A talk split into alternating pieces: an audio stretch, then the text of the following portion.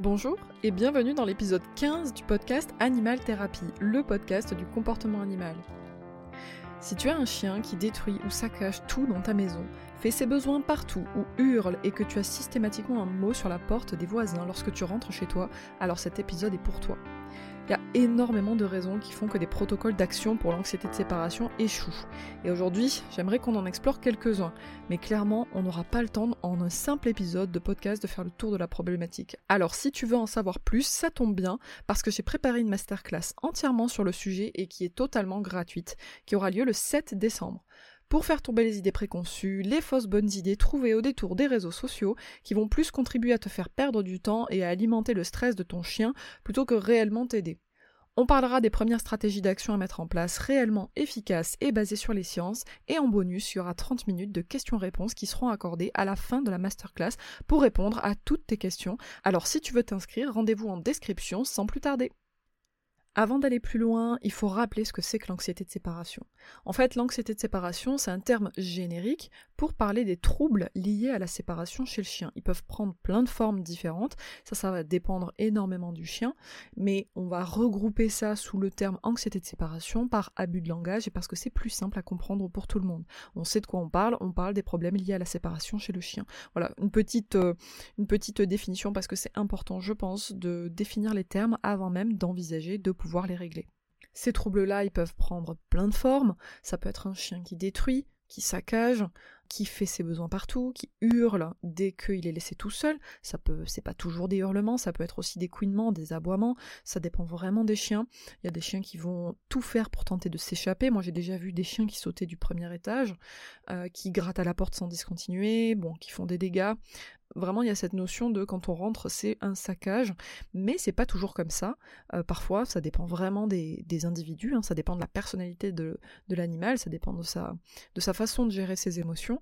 Parfois ça peut prendre d'autres formes, parfois il peut chercher à s'échapper, et parfois on peut aussi avoir des chiens qui vont tenter de se mutiler ou, et moi c'est comme ça que je les appelle, c'est les silencieux, et je trouve que c'est même encore pire parce que c'est des chiens qui souffrent en silence et on se rend pas nécessairement compte qu'il y a un problème parce qu'on n'a pas de mots euh, sur la porte de la part des voisins, euh, on n'a pas de dégâts, donc en fait il n'y a rien de constatable en termes matériels euh, pour nous faire dire que là il y a un problème et qu'il y a un stress latent. Et donc c'est pour ça que souvent, même quand on voit la moindre petite chose qui peut nous y faire penser, ça vaut quand même le coup de potentiellement explorer cette piste-là. Maintenant, je suis sûre que si tu as un chien qui présente ce type de problématique-là, je suis sûre que tu as essayé énormément de choses, énormément de conseils que tu es peut-être allé chercher sur les réseaux sociaux ou peut-être que tu es allé demander à d'autres personnes pour qui ça a fonctionné. Et c'est totalement normal puisqu'en fait c'est ce qu'on essaye de résoudre nous en tant qu'humains, c'est on voit des comportements problématiques apparaître, on essaie de les résoudre le plus rapidement possible, particulièrement quand ce sont des dégâts qui nous posent problème et qui sont en plus de ça assez coûteux et qu'il faut réparer assez régulièrement.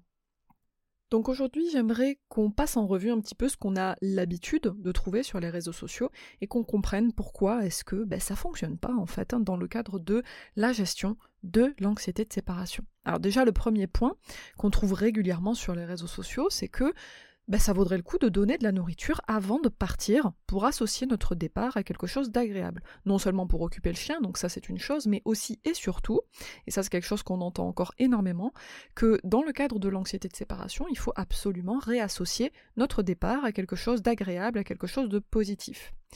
Le problème de cet argument, c'est que l'anxiété de séparation, c'est une vraie peur absolument panique de la solitude et des absences. Et que le problème, c'est que donner de la nourriture dans ces conditions-là n'est pas envisageable. L'animal n'est plus en état d'apprendre quoi que ce soit. Et quand un individu n'est plus en état d'apprendre, on peut même pas lui apprendre à changer sa perception de la situation. Et donc là, en l'occurrence, tenter de lui donner des friandises pour associer notre départ ne fonctionnera pas. En revanche, ce que ça risque de faire, c'est que il risque de prendre cette friandise et que ça devienne annonciateur du départ et que ça prenne une valeur émotionnelle très négative. Et c'est surtout ce qu'on ne souhaite absolument pas créer avec de la nourriture. On veut surtout pas que la nourriture devienne empoisonnée, que ça devienne quelque chose de négatif ou avec une valeur un petit peu ambivalente. On veut surtout que ça reste quelque chose de très positif. Parce que sinon, bah, la prochaine fois qu'on va ressortir notre friandise, notre chien risque de se mettre à paniquer. Il y a quelque chose aussi à savoir, c'est que, à moins d'avoir un chien très glouton, ou qui gère ses émotions en mangeant. Bien souvent, on observe des chiens qui ne mangent pas du tout sur les absences, euh, mais pas du tout, c'est-à-dire qu'ils ignorent totalement la gamelle ou les friandises et qui, en revanche, quand les humains reviennent, vont se jeter complètement euh, affolés euh, et presque de façon compulsive sur la nourriture et sur les friandises dans ces moments-là. En fait, ce qui se passe, c'est très simple, c'est qu'ils sont absolument pas en état de manger dans ces moments-là. Et quand vous voyez ce genre de choses-là, c'est assez révélateur quand on voit vraiment cette euh, différence super notable entre le moment où euh, on n'était pas là et le moment où on revient, où là le chien est à nouveau capable de manger parce que les émotions commencent à redescendre. Il y a beaucoup moins de pression, beaucoup moins de tension. Et c'est un petit peu comme nous finalement, quand on a un stress très intense, on n'a pas faim, on est complètement retourné, on a l'estomac euh, serré, on n'a pas du tout envie de manger dans ces moments-là, c'est pas le moment de manger. Là, on est en train de gérer. Parfois même, ça peut même être pire que ça, ça peut même être euh, ben justement euh, envie de déféquer ou euh, envie de vomir si vraiment on a l'estomac totalement retourné. Et c'est quelque chose qu'on voit régulièrement, pas toujours, parce que évidemment ça dépend des chiens, ça dépend de leur façon de gérer des émotions. Il y a autant de façons de gérer les émotions qu'il y a d'individus différents, mais ça arrive assez régulièrement en tout cas. Donc c'est quelque chose à avoir en tête. Si vous voyez ça, vous pouvez peut-être commencer à suspecter que votre chien a cette problématique-là et que ça vaudrait peut-être le coup d'essayer de la Mais en tout cas, si aujourd'hui c'est quelque chose que vous avez fait et que vous suspectez que votre chien est en état d'anxiété de séparation, ça vaut peut-être le coup d'essayer de résoudre l'anxiété de séparation et non pas simplement les symptômes. Mais on va y revenir. Alors bien sûr, si vous donnez de la nourriture ou que vous cachez des friandises pour votre chien et qu'il n'a aucun problème avec les absences et que vous le faites de temps en temps quand vous êtes là ou de temps en temps avant vos absences, eh bien dans ce cas-là, ça n'a absolument aucune conséquence, puisque l'absence n'est associée émotionnellement à rien de négatif. C'est vrai, et ce que je raconte là et ce que je vais raconter dans tout cet épisode ne sera vrai que dans le cadre où on a un chien qui fait de l'anxiété de séparation, bien sûr. Un autre conseil qu'on entend aussi régulièrement sur les réseaux sociaux, et notamment quand on a un chien qui est totalement malpropre, qui fait soit pipi, soit la grosse commission, parfois partout, parfois sur des choses qui nous dérangent, type le canapé ou le lit. Euh, moi souvent j'entends oui il attend que je parte et au moment où je m'en vais il va se jeter dans le lit pour faire pipi. Euh, c'est pas par vengeance, mais la plupart du temps, la piste de l'anxiété de séparation reste à explorer parce que ça peut être une des façons que les chiens ont de gérer leurs émotions. Ça va être bah, tout simplement, ça active euh, la digestion et donc ça peut être une façon aussi de gérer des émotions intenses. Et souvent, ce qui est conseillé dans ce genre de cas-là, c'est bah, de mettre le chien dans une cage pour lui apprendre la propreté, comme si c'était un défaut d'obéissance, comme si c'était un défaut d'acquisition de compétences. Donc là, en l'occurrence, apprendre à faire ses besoins dehors.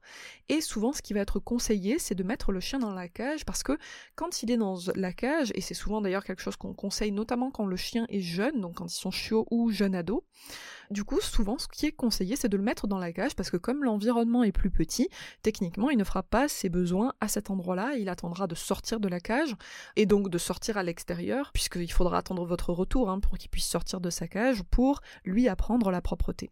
Sauf qu'encore une fois, ici, ce n'est pas un défaut d'acquisition de compétences, mais bien une peur panique. Et c'est pour ça qu'il est absolument nécessaire de déterminer le pourquoi est-ce que cette malpropreté existe. Parce que bien sûr, ça pourrait être un défaut d'acquisition de compétences, et auquel cas il y a d'ailleurs d'autres façons de faire que de mettre dans la cage. Mais si jamais c'était de l'anxiété de séparation, le mettre dans une cage de transport risque d'empirer les symptômes qui sont déjà présents.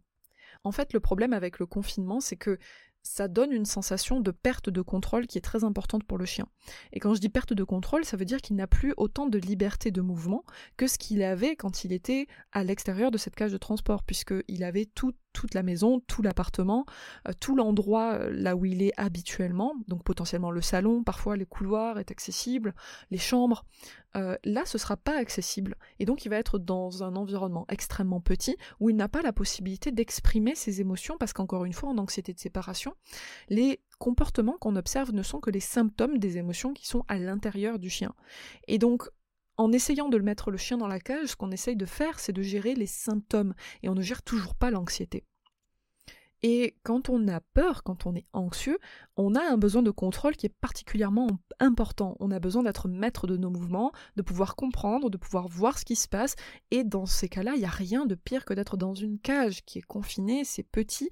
Et donc ce qu'on observe, et il y a pas mal d'études quand même maintenant là-dessus, c'est que les comportements, ils empirent. Donc si vous avez un chien que vous suspectez qu'il fait de l'anxiété de séparation, ne le mettez surtout pas dans une cage de transport en pensant que c'est un défaut d'acquisition de la propreté. Parce que ce serait une erreur, et peut-être, je dis bien peut-être, si effectivement il ne fait plus ses besoins, vous risquez d'avoir encore une fois d'autres symptômes qui apparaissent, donc les symptômes du problème, parce que le problème existe toujours, il va simplement se déplacer sur d'autres symptômes, et à ce moment-là, ça peut être une tentative de s'échapper de la cage de transport, ça peut être des plaies de léchage, donc un chien qui va commencer à se lécher de façon compulsive et donc à se mutiler, à se faire mal, et ça peut être même ben, un chien qui va hurler toute la journée.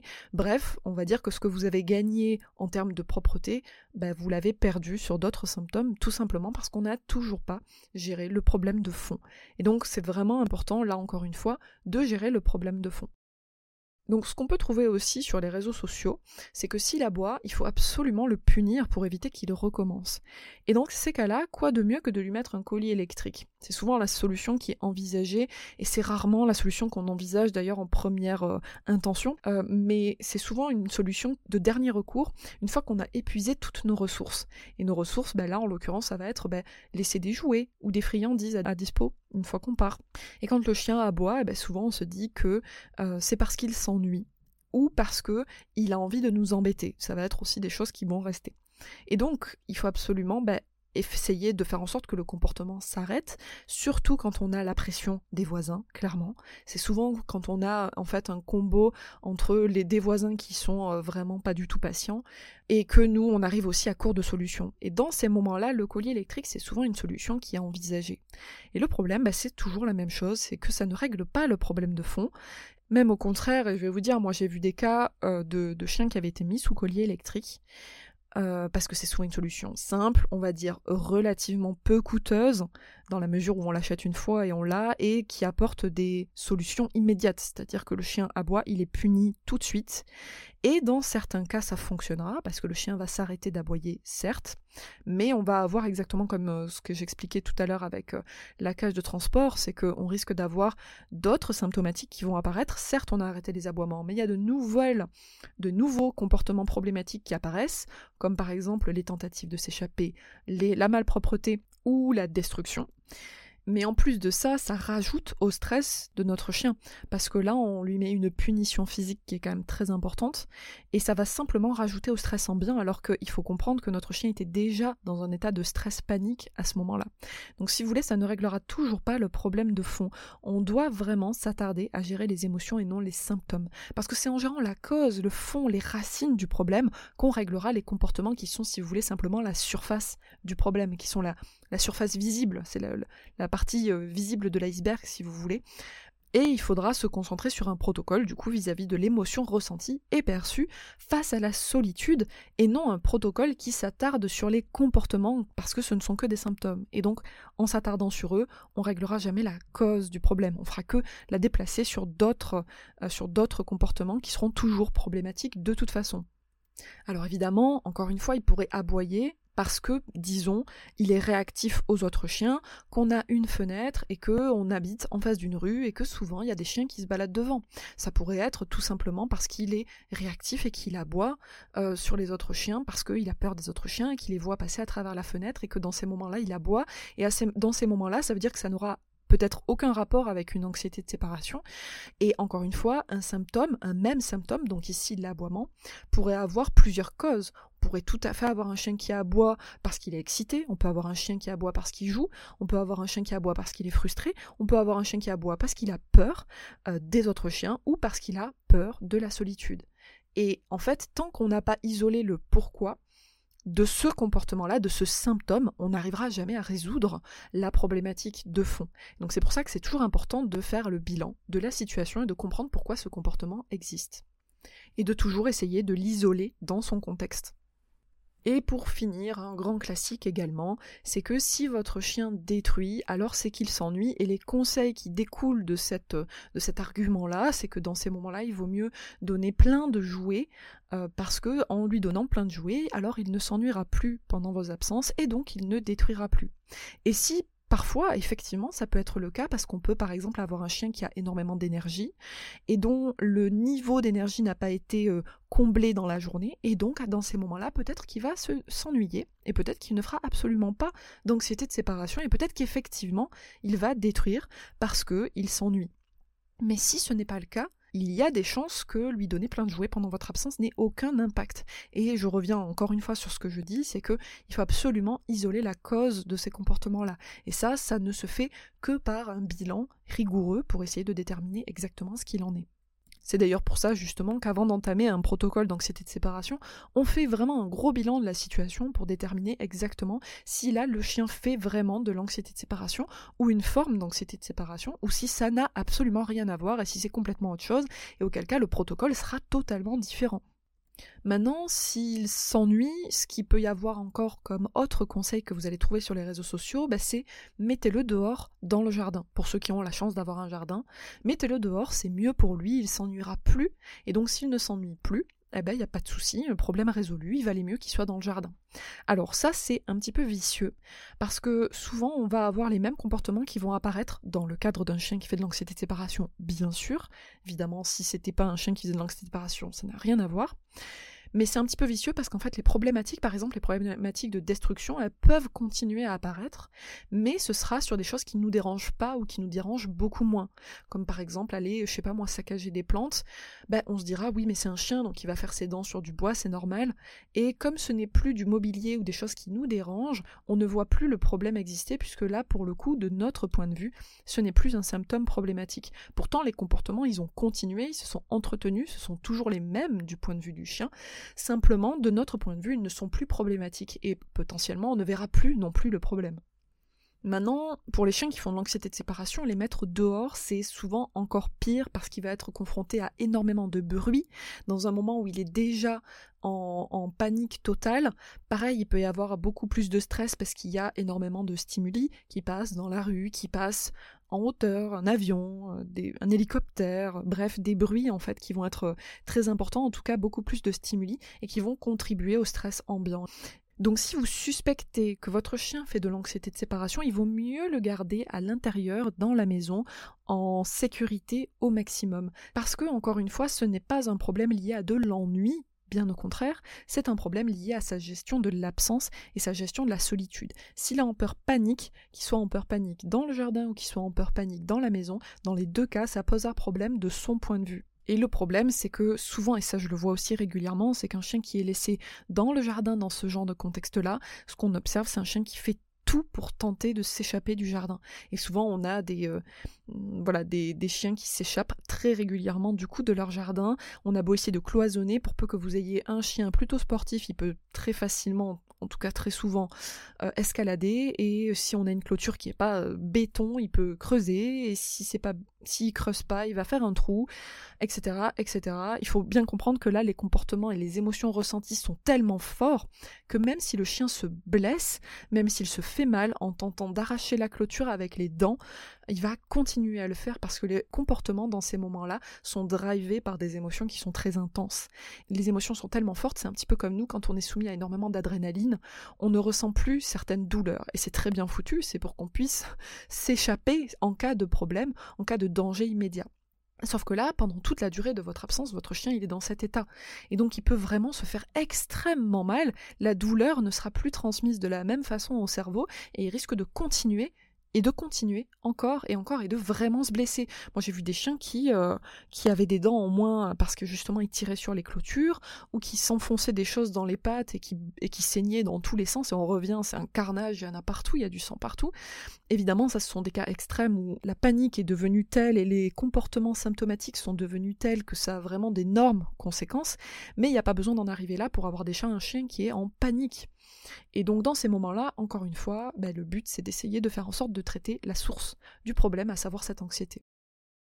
Maintenant, dans la catégorie aussi des conseils qui vont être donnés, et là, souvent par une catégorie de personnes qui justement sont un petit peu plus renseignées, ça va être bah écoute, t'as ton chien qui fait euh, de l'anxiété de séparation ou qui aime pas quand tu pars, et ben fais des faux départs pour l'habituer aux absences.